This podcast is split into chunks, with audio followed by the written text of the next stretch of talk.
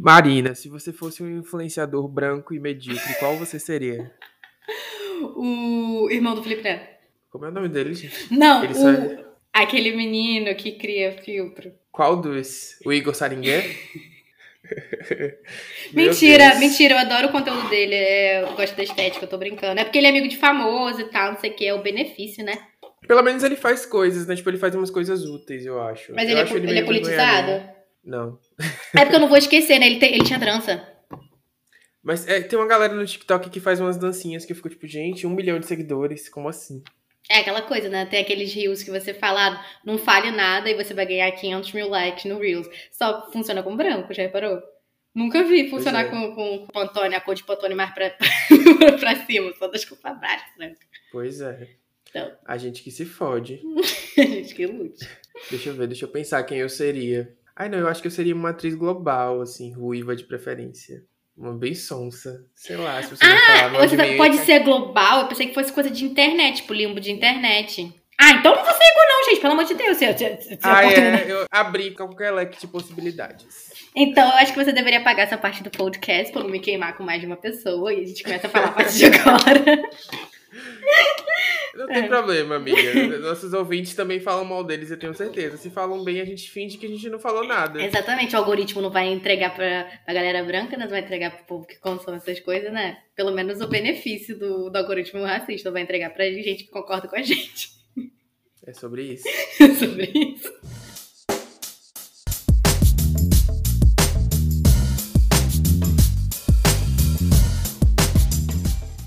Vamos lá, deixa eu apresentar, gente. Eu sou o Alexandre e hoje a gente tá começando mais um episódio do Lista Preta.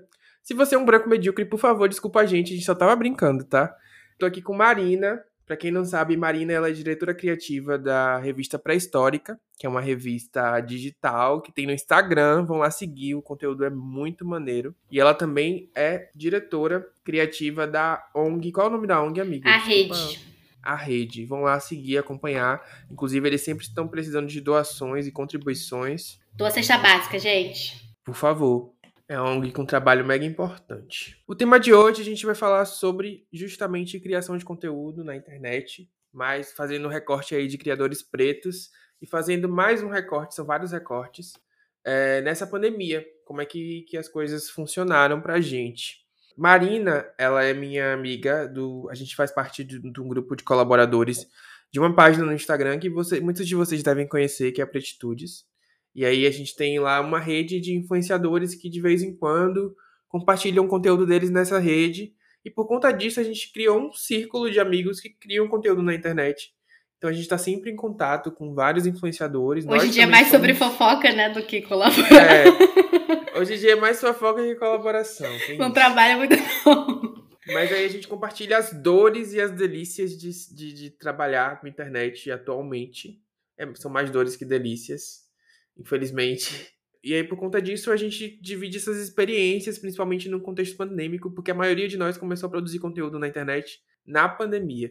Pelo menos eu comecei a produzir. O Lista Preta, na verdade, foi criado no final de 2018, mas eu só fui me dizer assim: eu, eu sou um criador de conteúdo. Foi bem na pandemia que foi quando eu recebi meu primeiro As coisas formalizaram, né, pra muita gente. é, eu também não sei como é que vai ser quando acabar esse- essa, essa. Essa coisa, essa onda? Cara, eu não acho que vai mudar muita coisa, não. Porque eu acho que se fosse pra acabar, já teria acabado. Acho que as coisas estão voltando ao normal na internet, sabe? É, antigamente tava muito mais fácil no começo de engajar. A galera tava usando muito a internet. Agora já voltou à realidade. Pelo menos o engajamento no geral de revista, de ONG. O meu eu não uso muito pra essas coisas, né? Mas eu vi que as coisas baixaram já. Já parou o auê daquela coisa antigamente que qualquer coisa relacionada à pandemia tava engajando, né? E, e- eu, não- eu não sei. Até o TikTok mesmo, eu acho que parece que as pessoas voltaram a consumir o que já consumiam antigamente. É isso, mas eu digo que eu não sei como vai ser em termos de. Eu não sei como é que funciona a vida de um criador de conteúdo em tem- tempos não pandêmicos. Eu vou receber convite pra viajar, pra trabalho? Como é que fica a minha faculdade? Sabe? Essas coisas. Eu vou acho um Que depende de, novo. agência, né, amigo? Eu acho que quando você é agenciado, existe uma certa estabilidade, você sabe o que, que vai dar, você sabe que você precisa entregar um conteúdo. Então, eu acho que na sua situação e na situação das pessoas que querem viver disso, daqui pra frente não muda muita coisa. A única coisa que tem que ser é não pode parar de criar conteúdo. Não pode parar de postar stories. Tem que estar tá postando reels todo dia. É, isso é uma coisa que eu reparo. É postar todo dia reels faz muita diferença. Você não acha? Então, eu acho que essa questão da velocidade de produção que o Instagram tem exigido cada vez mais, ela desumaniza completamente quem está criando conteúdo, principalmente quem é pequeno nas redes. Uhum. Porque você sente essa pressão e assim, o Instagram não entrega. E é, é, é, é, humanamente impossível você produzir conteúdo todo dia. Principalmente conteúdo relacionado a ativista. É, não, é, é, isso que eu também eu esqueci de, de, pensar, né? Depende, né? Porque é cansativo. E, e, uma parada que a gente falou na revista é que não tinha. Não tinha nenhuma questão de recorte racial, era um post que estava generalizando as coisas, mas dá para trazer para esse lado e pensar. E na onda de internet, né? Falar sobre tudo que tá acontecendo. Eu acho que isso é uma parada que, principalmente para pessoas que não são, como você falou, brancos medíocres, não é uma parada que dá para fazer, tipo, surfar o seu engajamento por causa de um acontecimento que tá acontecendo, sabe? Só fale sobre isso se você realmente tá com saúde mental sobre isso. Porque aí quando você fala, o seu engajamento cresce, né? Aquilo que você tá falando, realmente, você vai vai ter o engajamento, vai ter tudo isso tal, mas você desumaniza porque você cansa e a atenção que você chama, você ganha 300 comentários, mas 200 são de, bol de bolsominions falando um monte de merda pra você. Te xingando te xingando, recebe um follow e aí você só consegue engajar naquele post. E isso é muito tenso. Eu tenho um amigo meu que ele tem uma página hoje em dia que é só de denúncia. Ele é um homem negro, ele tem uma página só de denúncia. Só que ele não tá criando conteúdo. Ele só tá fazendo denúncia. Isso eu não acho saudável para ninguém. Nem para ele, nem para ninguém. Porque você não tá criando nada. Você fica naquele limbo ali de um mundo é uma merda só tá acontecendo merda, merda. Você não ensina os seus. E eu até conversei com ele, eu falei, cara, eu estranho isso, porque você fala nós por nós, mas esse conteúdo que você tá fazendo aqui, é difícil pensar em nós. A, a, a, gente acaba submetido a uma série de gatilhos que não levam a gente pra evolução ou pra. Não vale a pena. Eu, eu sinto que o Instagram ele tem muito disso, principalmente. Ele, ele anda em círculos. Assim, eu não vejo um avanço nas discussões que são colocadas no Instagram. Parece que as pessoas estão sempre voltando para esse lugar da dor. A gente não pode falar de outras coisas, propor outros debates, porque tá sempre voltando nas mesmas questões. Até hoje explicando o que é racismo estrutural, gente. Páginas com milhares de seguidores não pode ainda estar tá explicando o que é racismo estrutural. O que é apropriação cultural. Não pode. Eu acho que isso tem muito a ver com esse molde das redes, né? Do, do, do da, de ficar na superfície. Dessa falta de aprofundamento, as pessoas não querem ir além. E também tem muito do, da culpa branca, né? Porque a maioria das pessoas que engajam essas coisas também são pessoas brancas que estão uhum. lá. Estão lá muito mais pela culpa do que pelo compromisso. É, sabe? É tipo, é... eu tô aqui indignado com um caso de racismo que rolou, isso eu me faz antirracista. Eu... E, e é importante eu estar engajando nessas páginas, porque, né? Ativista. É, é. Internet positiva, internet consciente e responsável. Mas eu, não, eu, eu fico tentando entender. Eu, eu posso falar um monte de merda, eu posso daqui a 10 anos falar: olha, todo aquele dia que eu falei com o Alexandre eu, eu tava maluca. Mas eu fico tentando ver o benefício de você ter uma página só de denúncia, você só falar de denúncia, porque eu não consigo achar o benefício, porque até na parte tipo capitalista, beleza, a gente tem que fazer dinheiro através de engajamento, que marca que vai pagar? para fazer parte dali. Eu acho que aí a gente já entra numa seara também de, dessa questão moral, né? Tipo, não tem como você querer ganhar dinheiro com a nossa dor. Não, não tem como isso. A gente não pode, a gente tem que se, se, se, policiar. Isso é um policiamento que, como uma pessoa que cria conteúdo, eu tenho feito desde o princípio, que é não ser essa pessoa que tá ali. Obviamente que a gente tem que usar as nossas redes para denunciar quando necessário. Sim, então Nunca se, se isentar disso. É, mas, mas tipo, não é, é toda morte. Que, é, é isso que eu, eu tava pensando. É, tem que se posicionar, só que existem certos posicionamentos que eu falo, tipo, cara, sua, o seu grupo, os seus seguidores sabem os seus posicionamentos. Aquelas pessoas consomem seu, o seu conteúdo. Então, ele, você não precisa afirmar o, o óbvio todo dia, entendeu? É, eu acho que são posicionamentos. É, a sua existência já é um posicionamento praticamente. Você aborda esses assuntos, então não é tudo sobre isso. Só que eu fico tentando pensar como que esse influencer quer fazer dinheiro, quer viver disso, com um Instagram só de denúncias, por exemplo. Acabo pensando, é quase impossível de viver disso. não é bom para sua saúde mental. Mas, é, mas aí eu também entro numa outra questão. Será que essa pessoa quer viver disso ou ela tá usando aquilo ali como uma vitrine para justamente para falar das questões que ela acredita, mas talvez ela não esteja sabendo dosar, entendeu? Porque tem muita gente que tem uma página de ativismo e que o objetivo é justamente não é ser um influencer ou não é engajar, porque a gente tá falando de uma causa que é importante uhum. pra gente, quanto pessoas pretas. Eu acho que o que o grande problema quando a gente entra, tipo, nessa, nessa questão de. Deixa de ser uma denúncia e passa a ser uma. Um negócio. Não, uma espetacularização da nossa dor para pessoas brancas. Uhum. Entendeu? Porque uma coisa que eu percebo é que se eu fizer um conteúdo como, como influência, se eu fizer um conteúdo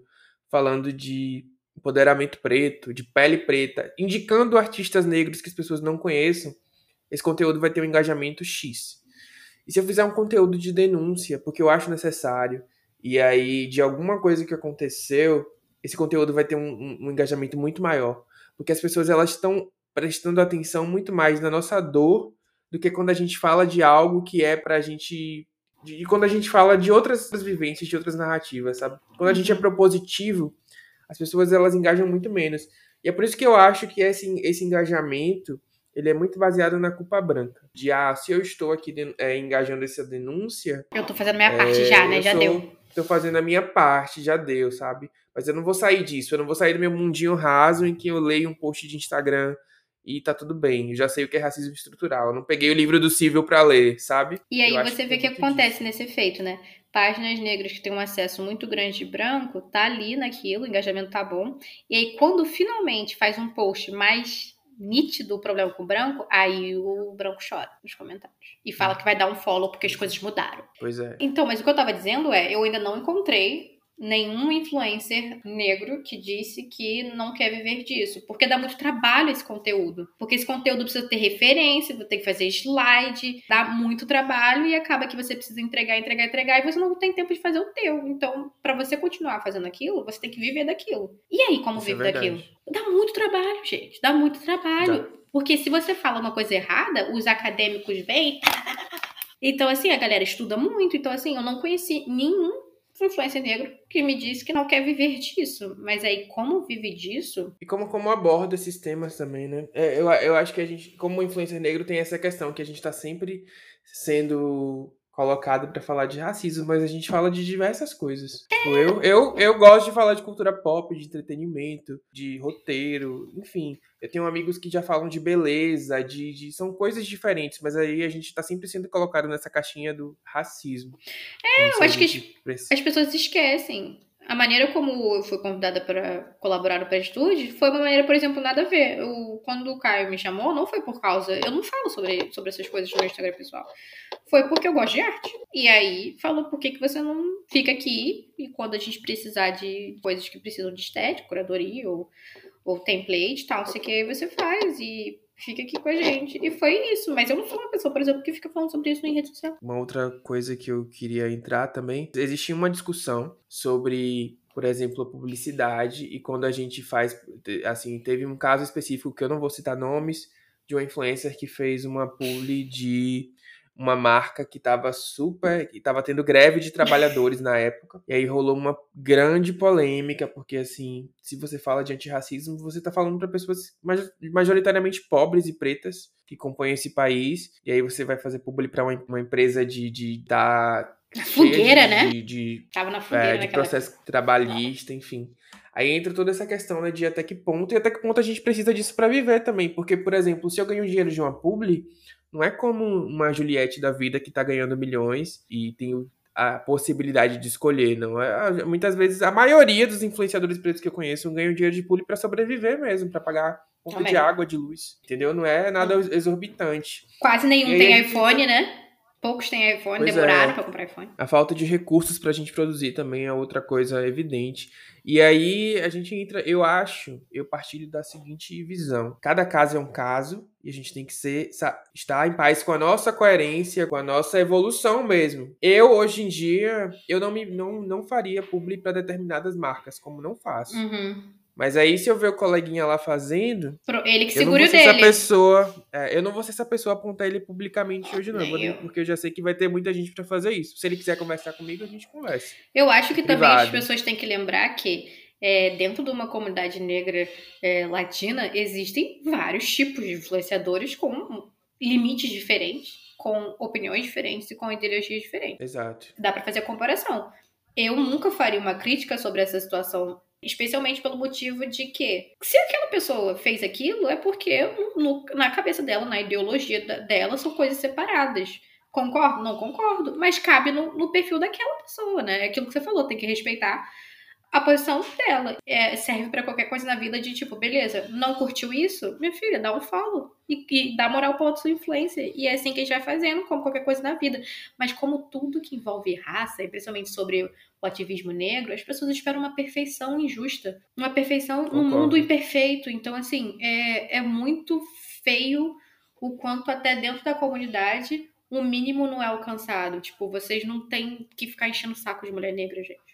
Não tem. Porque tem um monte de gente pra fazer isso. Percebo que essa cobrança é muito maior em cima de mulheres pretas, assim. Muito, Muito muito maior. e cruel, de um, e, de um jeito que, tipo assim, é, o que pra mim é bizarro é que eu espero crueldade de um mundo né, capitalista, imperialista, racista, é com bizarro, mas é muito louco quando pessoas que têm conhecimento suficiente pra não reproduzir isso, reproduzem. Reproduzem. E você É. explica e a pessoa fala, não, mas isso não tem nada a ver. Tipo, gente, então se isso não tem nada a ver, meu Deus do céu, 2022 vamos viver tudo de novo, né? Porque se tá dentro dessa, desse lado aqui, a gente tá passando por essas coisas tão, tão ridículas, eu, eu, eu fico tentando entender como as pessoas querem achar felicidade na vida, porque tá tudo tão errado que tem tanta coisa pra você criticar, por que, que você vai começar criticando por Também. essas pessoas, né? É, Como você tem tempo, é. sabe? Tá- o mundo tá tão errado, tem tanta coisa pra você encher o saco, sei lá, filho, vai, vai fazer é, é, protege de panela na frente do Carrefour, do Walmart, que tá matando gente todo dia. Você vai ter tempo de encher o saco de blogueira de ativismo, que, porra, teve que ralar muito pra chegar até lá. E a, maior maneira que você tem de fazer uma represália com essa pessoa é um follow. coisa que eu, que eu percebo é que existem influenciadores e influenciadores. Alguns têm funções muito importantes em determinados momentos. Por exemplo, tem gente que vai ficar ali na superfície. Que você vai olhar aquele conteúdo. Hoje em dia, até mesmo tem gente que olha e, porra, o que é que é isso aqui? Isso aqui é muito superfície, é muito básico, muito. Mas aquela pessoa é importante pra alguém que tá tendo contato com, aquela, com aquelas coisas pela primeira vez na vida, sabe? Eu acho que a gente tem que Necessário. ter essa, essa noção também. A gente que tá chegando depois, a gente já, já tem um tempo, a gente tem Uhum. que pensar nas pessoas que estão chegando agora. Sabe o que, é isso? E assim- Humildade. Acho que existe É, essa a falta. A gente precisa olhar com o olhar que a gente tinha quando a gente não sabia das coisas também, sabe? Ninguém É. nasceu sabendo, não, gente. É, Cada um exata- tem esse lugar. Esses assuntos rolam muito em Twitter, né? No Instagram pouco você vê esse tipo de conversa mais profundona, assim. As pessoas esquecem, pra, é que isso que você falou, há muito tempo a galera tá consumindo esse tipo de coisa, mas ainda é um assunto muito novo. E até pra conversar sobre marketing e criação de conteúdo é muito difícil. A maneira como tudo funciona com recorte racial é totalmente diferente dentro do capitalismo. Então, puta que pariu. Tipo assim, eu fico pensando às vezes, tá, tô fazendo direção de arte pra uma ONG. E agora? Porque, assim, é um tipo de lugar que você pode criar conteúdo e você pode acabar pegando uma briga com branco e com preto. Que com branco eu posso ofender e com, e com o lado preto eu posso estar fazendo alguma coisa que eu tô romantizando pobreza, então pode fazer, então, mas ao mesmo tempo eu tenho que entregar, ao mesmo tempo aquela criação de conteúdo tem que retornar como cesta básica, como que eu faço isso, sabe? E aí você faz, é o que você falou, é escolher e fazer, e, e a moral também, né? Você vai por um caminho que talvez você vai demorar pra ganhar o seu, o seu, os seus seguidores, né? Porque você não tá surfando em onda, você não tá ridicularizando é, e romantizando morte de, de pessoas negras.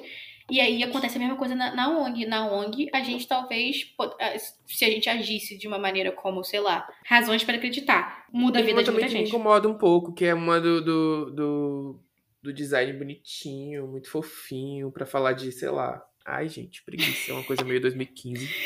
Mas é aquela coisa, né? Pra muita gente que tá chegando agora é importante. Só pra mim que não é. Exatamente, num país de, que o Bolsonaro é presidente, gente, pelo amor de Deus, vá, faz uma blusa, escreve quebrando tabu e sai na rua, entendeu? Só que, tipo assim, é isso. A gente poderia estar conseguindo alimentar muito mais famílias se a gente fosse entregar o conteúdo que romantiza a pobreza, por exemplo, e usa uma criança negra. Hoje em dia, a gente, é, a gente alimenta 150 famílias por mês. Com, a gente não tem nem 10 mil seguidores, temos acho que 5, 6 mil seguidores. Se eu fizesse um conteúdo que um Razões para Acreditar faz, e consegue ajudar o Brasil inteiro, como eles fazem, a gente tá, poderia estar, tá, sei lá, ganhando dinheiro de empresa grande. Mas porque a gente não faz, a gente tem que fazer aquele trabalho ali de burro. Mas assim, você vai olhar no nosso Instagram, não tem uma foto de uma criança negra pobre que não esteja linda, de cabelo penteado, perfumada. Não tem nenhuma cena que, que vá mostrar que isso é um filme. Todas as, as crianças ali, as mães assinaram o documento autorizando a imagem. Não é qualquer voluntário que pode entrar nas comunidades.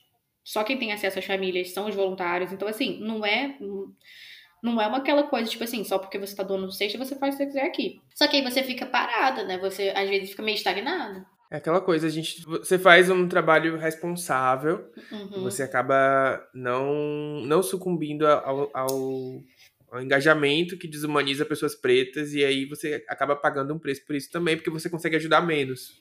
Exatamente, então assim. Você recebe menos. É, e é uma ONG que a fundadora é branca, então ela também tem noção disso. Então, ela também sempre está de olho de como deixar as coisas de um. A voluntária branca é, e as, a maioria das voluntárias são brancos também. E isso também tem um impacto nas crianças, né? Então, assim, é, é muito complicado essa parte de criação. Eu, toda vez eu fico tentando explicar, pô, criar conteúdo para ONG, para coisas de ativismo, é um outro rolê. Eu tenho que ficar prestando atenção, tipo, até na fonte que eu uso, na cor que usa imagem que usa, porque assim, é um outro rolê, bizarramente. Assim, e, do que fazer para uma blogueira, como eu faço também, sabe? É muito doido fazer essa comparação. Até o tempo que eu demoro para criar para um conteúdo ativista e uma coisa de ONG, eu já eu poderia criar, sei lá, um feed inteiro para uma blogueira fazer dança. Pois é, tem essa questão do trabalho, né? Uma coisa hum. que eu queria entrar é essa questão de, de redes, né? A gente comentar um pouquinho de cada uma.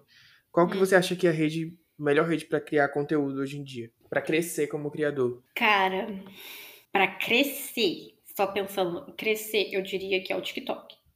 Mas mesmo dentro disso, depende, depende que tipo de criador você está falando.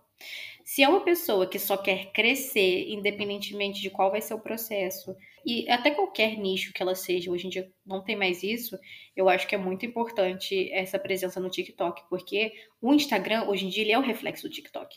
Para você entender como é um algoritmo de Instagram, o que, que vai entregar, o que, que não vai entregar, o que, que o Rio está fazendo, é muito baseado no que está bombando no TikTok, porque ela começa antes. E depois que as pessoas vão pro, pro Instagram. Então eu acho que pra galera nova, assim, é, é muito importante entrar no TikTok, as hashtags. Hoje em dia, por exemplo, para todas as pessoas que eu faço trabalho de feed, de qualquer coisa, eu uso, eu uso esses sites que, que falam qual hashtag está em alta. Hoje em dia, a maioria das hashtags vem de moda de Instagram, tipo FY, FYP, For Your Page. Todas essas coisas vêm de lá. Então eu acho que é muito importante ter esse know-how. Por outro lado, vejo, eu ouvi falar que, que, o TikTok, pra gente que é mais velha, assim, e quem aborda raça, aborda é, essas coisas, é um ambiente que talvez não valha a pena você fazer isso, porque você tá lidando com muito adolescente, você tá lidando com um ambiente ainda muito branco, e você vai ficar meio ferrado ali de cabeça e também vai regredir no processo de criação. Então, depende muito de como você tá como tá a sua saúde mental, assim. Eu concordo com tudo e só queria acrescentar que o TikTok virou um ambiente de fundamentalistas religiosos. Meu Tem Deus. vários. E vários homofóbicos com milhares de seguidores. E todo dia que eu tô lá, aparece lá no Foi um ou outro, um viral falando que ser gay é pecado. Entre outras coisas. Meu Deus. É, mas eu concordo com você. A entrega do TikTok, eu, eu comecei a produzir no TikTok tem mais ou menos um mês e meio. Uhum. A entrega é absurda, absurda, é. tipo, de, de seguidor, de ganho. Tem, tem conteúdo que eu posto no TikTok que eu ganho mil seguidores, aí eu reposto no Instagram e eu ganho 10. Então, assim, tem uma diferença muito grande. Uhum. para quem quer crescer, é a que eu recomendo também. Mas, assim, eu gosto muito do Twitter. E, e a melhor maneira de você crescer no Twitter é você construir fios fios, é, você quer falar sobre determinado tema, escreva. Ah. Sobre textão, faz textão no, no, Twitter. Agora você se prepare, porque as respostas no Twitter elas são muito imediatas. Se você falar uma merda, aquela merda. merda. ela tem muita chance de dar merda. Entendeu? E aquela merda ela pode durar por tanto tempo. Muito tempo, ela explode. Então o Twitter é uma coisa que você é muito. É, enquanto o Instagram a galera tá presa ali no quebrando tabu. Eu diria que no Twitter a galera é mais radical, assim, em geral. Mas ela também é muito mais reativa. E aí. E, são, e é muito engraçado, né? Que é o povo novo, é, que é rápido de falar e tudo e tal, mas com, tipo assim, de opiniões muito diferentes. Pode ser todo mundo contra Bolsonaro, mas dentro desse contra Bolsonaro, meu amor, existem 40 bilhões de, de pessoas de, de, que vêm de, de, de abordagens. Bolhas sectárias. E pior, você tem que estar tá aberto ao deboche. Eu Com certeza. detesto isso no Twitter. Assim, meu amigo Alexandre, o mais debochado do Twitter? É. Mas ele tem bom senso, ele não é debochado em, em todos os assuntos. E, e, mesmo assim o deboche é controlado, mas tem gente que quer usar deboche em coisas muito sérias. E assim, no Twitter a gente também tem esse círculo de assuntos que sempre voltam e que nunca saem do lugar. Mas assim, é, é sempre. No, no, caso do, do Black Twitter. Em colorismo, é palmetagem. Colorismo, palmetagem. palmetagem. Puta é. que pariu. Na pandemia, lembra? É sempre isso. Na pandemia era todo dia uma treta de palmetagem. Ai, coisa chata. Aí de vez em quando a gente tem marxistas versus panafricanistas. Marxista que batem em todos os nossos amigos. pois é. A briga é ótima. Eu não me meto, exceto quando falam da Beyoncé. Aí eu me meto. É isso que eu falar. Se falar da Beyoncé, eu não gosto. Se falar da não Beyoncé, ele vai brigar até com a Lilia Xoxoxa, como que ela chama a Lilia lá? Com certeza. Aí eu não sei pronunciar o nome dela, não. Muito não branco, nome muito branco pra saber pronunciar. Tem nada a ver com que você com, com a análise da realidade de Marx, deixa a minha Beyoncé em paz. Eu, hein? Entendeu? Pode expropriar os bilionários, mas a Beyoncé, amor, eu guardo no meu porão. É o meu entretenimento. quer, quebrar, é. quer tirar o entretenimento negro agora, gente? Porra. Quer tirar tudo. Até a Beyoncé. E aí, o, o, mas o Twitter. Eu também sou suspeito pra falar do Twitter porque foi onde eu surgi, né? Uhum. Mas é justamente porque eu, eu acho que além de ter a questão do algoritmo, você também tem que ver qual tipo de conteúdo você se identifica mais. O meu é o texto. Uhum. Então o Twitter para mim é ótimo. Eu não sou muito da imagem, eu não sou muito do. Eu agora estou me esforçando, tipo, tanto no Instagram quanto no, no, no TikTok, porque eu preciso disso para continuar. Mas sabe o que eu acho o problema do Twitter? De você criar conteúdo lá? Você não. A, os seguidores no Twitter, eu não acho eles muito leais. Eu não acho que existe. Ah, um, não tem um senso de lealdade tanto quando você faz stories todo dia e tal, você consegue é, fazer parte da vida. No Twitter, tipo assim, meu amor, eu só sigo porque eu gosto das coisas que você fala, mas se você fizer uma merda, vai com Deus. Tchau. Não, não tem muito de, de criar uma comunidade como você cria no Instagram. Quando a gente estuda influência, tem essa coisa. Você vai criar a sua comunidade. O nicho. No Twitter você, no Twitter você até cria, mas assim, é, é diferente. É superficial demais. Essa, é, é, é muito mais o que você fala no momento. Tipo, o que. O que, o que tem, muito, tem muita coisa dos trends também, né? De comentar os assuntos uhum. que te colocam lá. É, você, você também tem que ser muito rápido.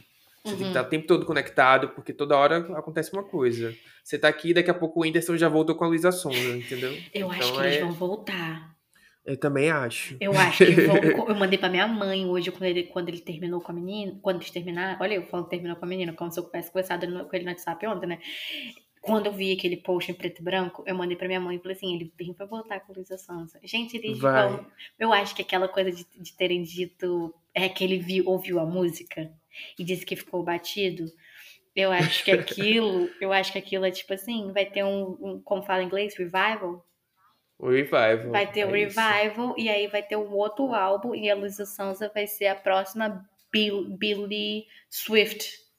Billie Eilish Swift, que ela quer ser Billy, né? É, do, do Brasil. E eu, e eu vivo por isso, eu vou adorar. É Mas sobre eu, isso. É sobre isso. E aí, meu filho, o engajamento. Eu... Aí a gente vai fazer o quê? Vai comentar no Twitter.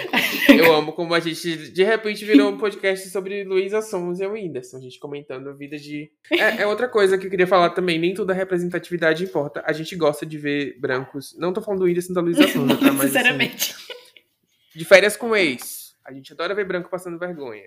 Ai, gente. Não, não, precisa ter um preto lá para passar vergonha, você não. Deixa só os brancos. Uma pessoa que consome consum, é, conteúdo ativista precisa, ouça, você que está me ouvindo agora, escreve que eu vou te falar. Se você trabalha com ativismo, se você gosta de consumir essas coisas de ativismo e a parte também você acompanha as notícias, você precisa consumir conteúdo chulo, conteúdo que não entrega muito, muito coisa séria, para você ver que a vida é uma bobagem também de vez em quando, gente. É pesado demais. Pesado demais. Não, não tô dizendo que precisa assistir de férias com eles, porque eu também não gosto muito, não. Mas qualquer coisa leve, assim. Talvez um BBB já virou gatilho. Não sei se vai ser bom para vocês, não. Acho que o BBB já ficou pesado. É, o, o BBB tá bem pesado, né? Tá bem. O Boninho adora maltratar a comunidade negra, mas, né? Mas também tem aquela coisa. Edição, edição ímpar é sempre ruim, com campeão péssimo, né? Beijo, Juliette. Meu Deus, vou derrubar esse podcast. Esse é o podcast que eu mais falo mal das pessoas. Ô, gente, eu não sou amiga do, do, do Alexandre, não. Eu sou. É, como chama o nome do, da planta? Ca, ca, ca, eu sou cacto. eu sou cacta, eu sou cacta. E eu, eu, eu amo a Juliette, tá? Desconsidere, desconsidere o que ele falou. Eu também adoro a Juliette. Adoro a Juliette. É, é, a Juliette, arrasou, pai. Vai que é sua, Juliette. Tim Juliette. Não, mas é isso. Eu, eu, eu, acho que o BBB tá pesado mesmo, assim. Tem, não dá pra você acompanhar de maneira saudável todo, todo tempo, não. Eu, esse BBB, inclusive, eu me, me podei de emitir uhum. diversas opiniões. Por causa, por causa de backlash, né? É, tem muita. Tá muito de fandom, tá muito time, torcida, assim, sabe? É muito chato. Você não pode comentar atitudes das pessoas. Então eu, eu, eu me, me limitei a fazer os elogios que eu queria fazer. Quando eu tinha críticas, eu ficava quieto. Até sobre Juliette mesmo, que eu não me identifico com ela, não, não, não gosto. Uhum. Eu evitava, porque os cactos, amor. Maior máfia organizada do Brasil. E aí, gente, bizarro, né? Tipo, não pessoas não conseguirem reconhecer que. Cara, todo mundo tem uma amiga Juliette, que é legal, mas é chata pra caralho. É sabe? Isso. É tipo assim. Minha opinião sobre ela é essa. É tipo assim, é legal, eu vou sair com a Juliette, vai ser divertidíssima, é uma pessoa divertidíssima pra beber. Morarias com Juliette numa casa sem telefone, sem nada?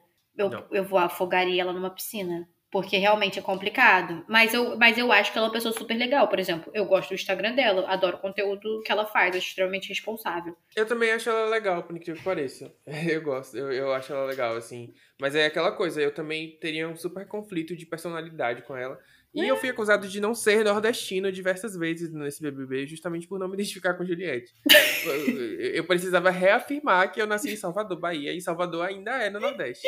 Gente, teve uma pessoa que Pois é, teve uma pessoa que me disse que Salvador, quer, que, que soteropolitano quer ser carioca. Porque a gente não é nordestino, não. Eu fiquei passada. Tudo bem. Gente, desculpa. as pessoas são tá muito noção. Não acredito que estavam tentando pois é. tirar é. até a sua. A sua... Minha nordestinidade. Criou, criou assim, uma escala de nord... Porque assim. Só porque você não usa o chapéuzinho que a Juliette usa, você não é nordestino. Pois é, eu já vi muita gente falar de escala de negritude também, o que eu acho um absurdo. Ah, rola comigo ah, todo dia. Você não faz isso, você é branco. Você não faz aquilo, você é branco. Eu fiz progressiva. Aí, pois é. Aí agora rolou do nordestino. Se você não come cuscuz, você não é nordestino. Amigo, você tinha. É a hora que falaram isso, falou assim: ah, então agora eu vou falar então. Preto, nordestino, viado, todas as minorias possíveis. e as cacto querem me tirar do Nordeste, querem me tirar a Beyoncé. Jesus. É. Querem acabar com você, amigo. É, não, essa coisa de escala de negro, essa questão de, porra, todo.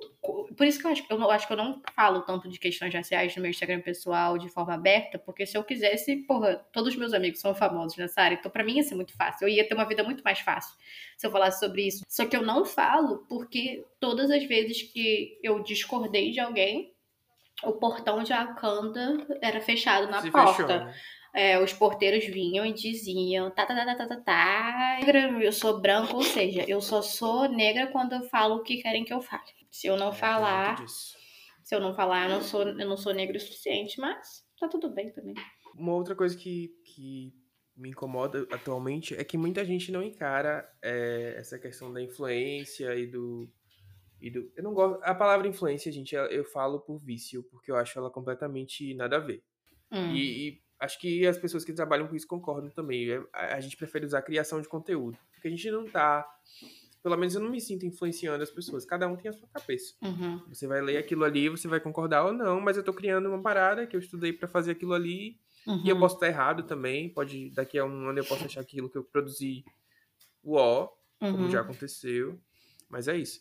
Enfim, é que muita gente não encara isso como um processo de trabalho. Tipo, E é, para muita gente é trabalho. E dá muito verdade. trabalho. E dá muito trabalho. Para fazer um vídeo de 30 segundos, às vezes você perde um dia. Muito facilmente. E outra, você se dá totalmente, né? Você se expõe, você.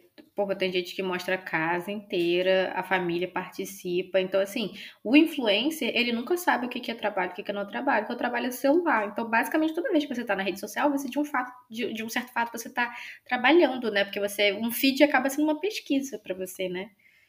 Então, é, é muito importante para quem trabalha também com isso, e as pessoas que, que são influencers e querem ser influencers, saber o que, que é trabalho, o que, que não é, quando você está com seu celular, sabe? Qual é o momento de desligar, o, o que, que tem que ser feito, o que, que não é, tem, tem que ser feito. Eu acho que é muito bom tratar isso igual um trabalho mesmo, sabe? Tipo assim, eu vou sentar três vezes por semana e nesses dias eu vou criar só conteúdo. E talvez não Organizar vou... a sua é, agenda. é Organize importante. sua agenda, não cria, talvez não crie conteúdo todo dia, sabe? É, eu, eu para as mulheres, que mulher fica mais com essa coisa, tipo assim, ai, fazer cabelo, fazer essas coisas. Tem gente que se importa muito como você tá aparecendo, né? Eu acho que é muito legal, tipo assim, pega um dia que você tá se sentindo, então, então vai ser toda segunda-feira, então, segunda-feira você grava tudo. E aí nos outros dias você vai só editando, porque eu acho que isso te consome menos, você perde menos tempo tal, também, porque aí você cria uma coisa, se você é uma pessoa que responde mais o que tá acontecendo no engajamento, o que, que as pessoas estão conversando, talvez você não perde muito muito tempo. Eu acho que o que o melhor é você descobrir o que funciona pra você e você esquematizar aquilo. Tipo, no meu caso mesmo, eu fiz uma, uma rotinazinha, porque eu tenho lista preta, onde eu alimento com conteúdo, que é um conteúdo muito mais propositivo, que é muito mais de indicação, é o que eu quero falar sobre, Hum. principalmente. E aí eu tenho o meu Instagram, que é que eu que já é um conteúdo que eu tento fazer debates, provocar questões e falar sobre questões. E aí eu, eu, eu fiz uma agenda para organizar tudo, para não me perder nessa semana que eu tenho para entregar as coisas. E também para não ceder muito ao pressão do algoritmo, né? Porque o algoritmo quer que você entregue o tempo todo. Uma outra dica que eu, que eu acho importante é você ter mais de uma rede social. Por exemplo, eu vim do Twitter. Eu poderia ter ficado lá. Uhum. É o que eu gosto de verdade de estar. Mas aí eu vi que o, o Twitter pode acabar, tipo, semana que vem. O cara do Twitter quiser, Exatamente. ele e aí eu preciso ter uma outra um outro lugar onde as pessoas me encontrem. Principalmente quem aborda coisa mais polêmica, né? Você pode ser cortado muito. Muito facilmente, sua conta pode ser derrubada, sabe? Uhum. E aí eu vi que eu precisava ir pro Instagram e agora eu tô sentindo essa necessidade de ir pro TikTok. Então eu acho que é importante você ter mais de um lugar. E uma outra coisa também é que você não pode se ater à internet e à publicidade apenas como forma de você ganhar dinheiro porque isso é Uhum. passageiro. Tem que Você tem investir, que ter um né? pra entregar, você tem que ter alguma coisa para além disso, sabe? E esse eu tô nesse momento de produzir coisas além das redes. Eu, eu tenho agora os podcasts que eu tô investindo Uhum. muito nisso, vou vai ter vou fazer um outro e mais pra frente eu quero trabalhar com roteiro, tô estudando muito pra isso, quero trabalhar com, com, com livros. A internet ela não pode ser o fim. Ela, ela tem que ser só um norte. É, ela, Ela te que dá um meio pra você para você Chegar nas que você coisas. acredita, chegar nas coisas, mas você não pode se basear só nela, sabe? É. Tem que E tem que saber se é pra Ir você também, né? Eu acho que tem muita gente que É. gente- tem muita gente que eu conheço que tá bombando na internet, tá fazendo dinheiro com isso, mas tá na cara que não vale a pena, que a pessoa tá mal de cabeça, sabe?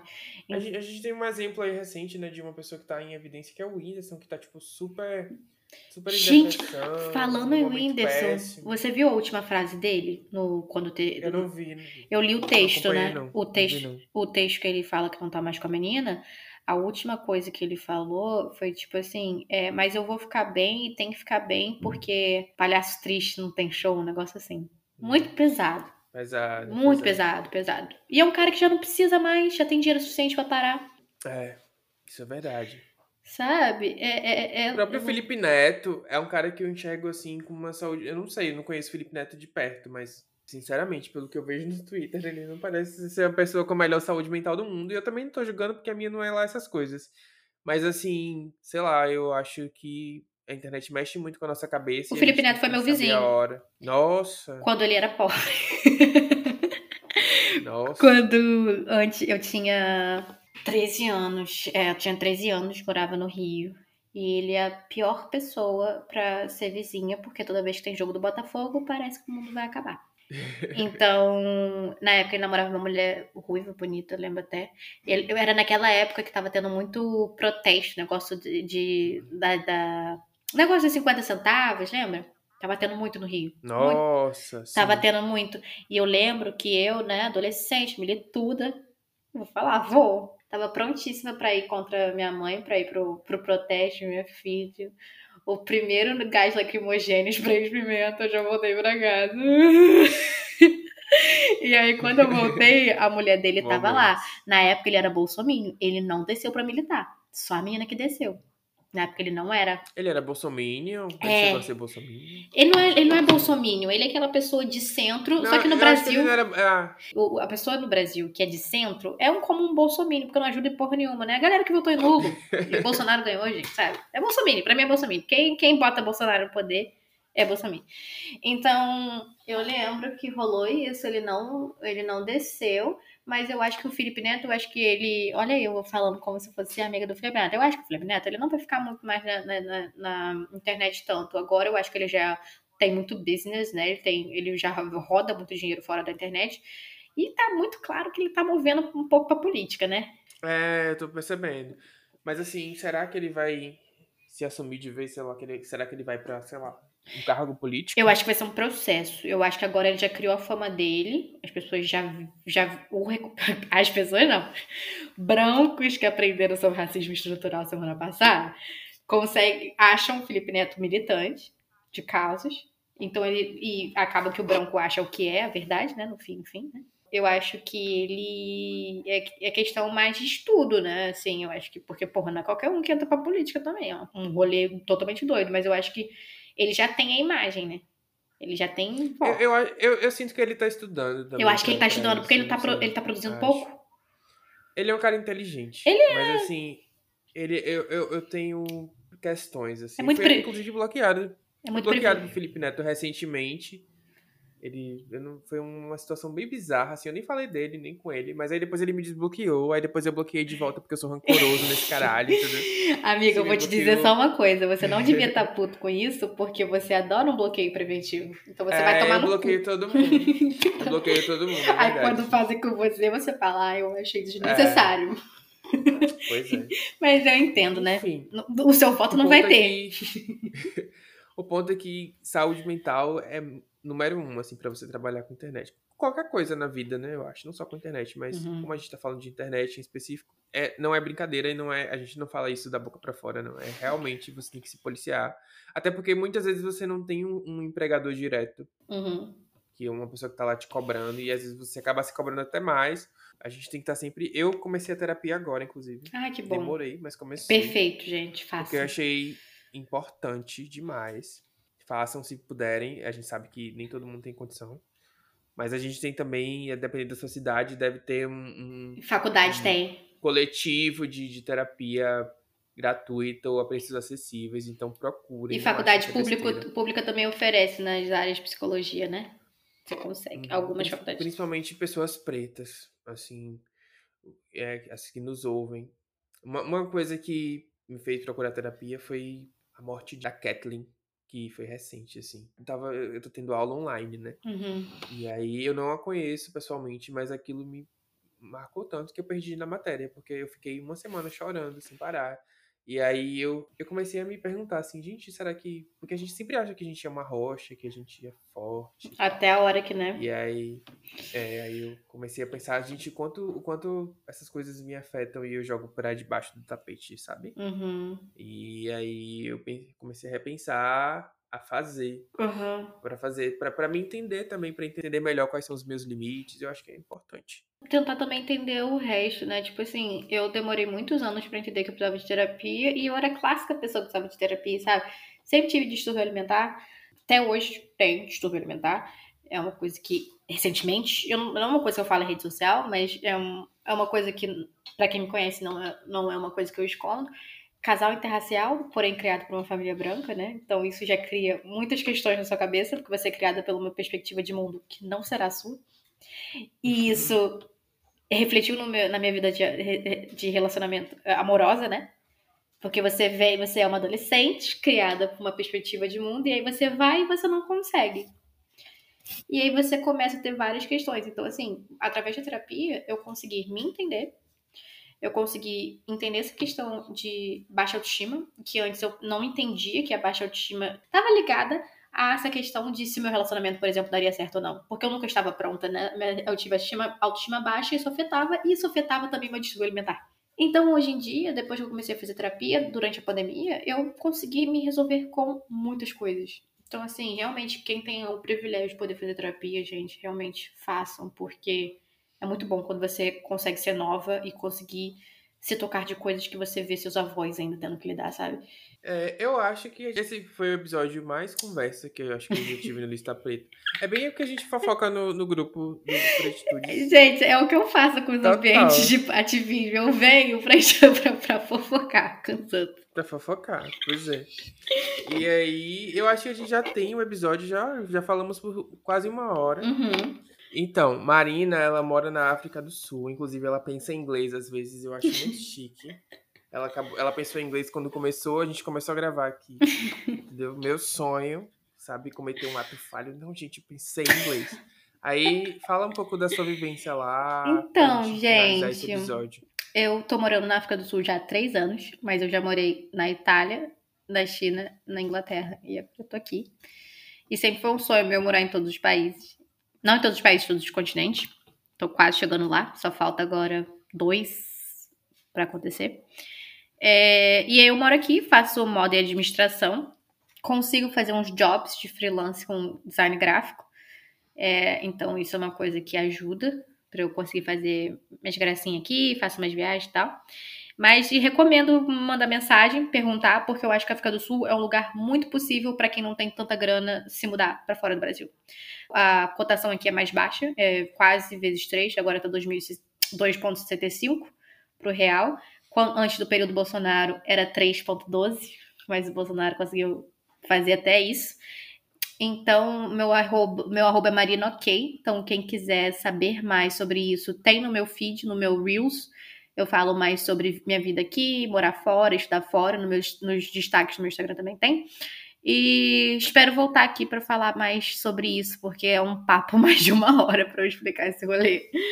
A gente vai falar disso no meu novo podcast, que vai sair mês que vem, viu, gente? Limonadas, já vou divulgar. Vem aí, gente. Vem aí. Marina, fala de novo as redes da ONG, da revista pré-histórica. É, o Instagram da ONG é a rede, a ponto underline rede. É, você vai ver lá, uma logo branca escrita rede. A revista pré-histórica é arroba revista pré-histórica, mas é histórica como se fosse um stories, porque é uma revista que acontece nos stories, né? Então é STO é, pré-histórica, e basicamente é uma revista que a gente faz por tema. Então, esse tema agora, que vai começar agora, é Esperança. E a revista é baseada no livro da editora Leila Loureiro, ela tem um livro. E nesse, é, o meu como que é? O meu Cio é Seu, o livro dela, muito bom. A revista é baseada nos capítulos do livro dela.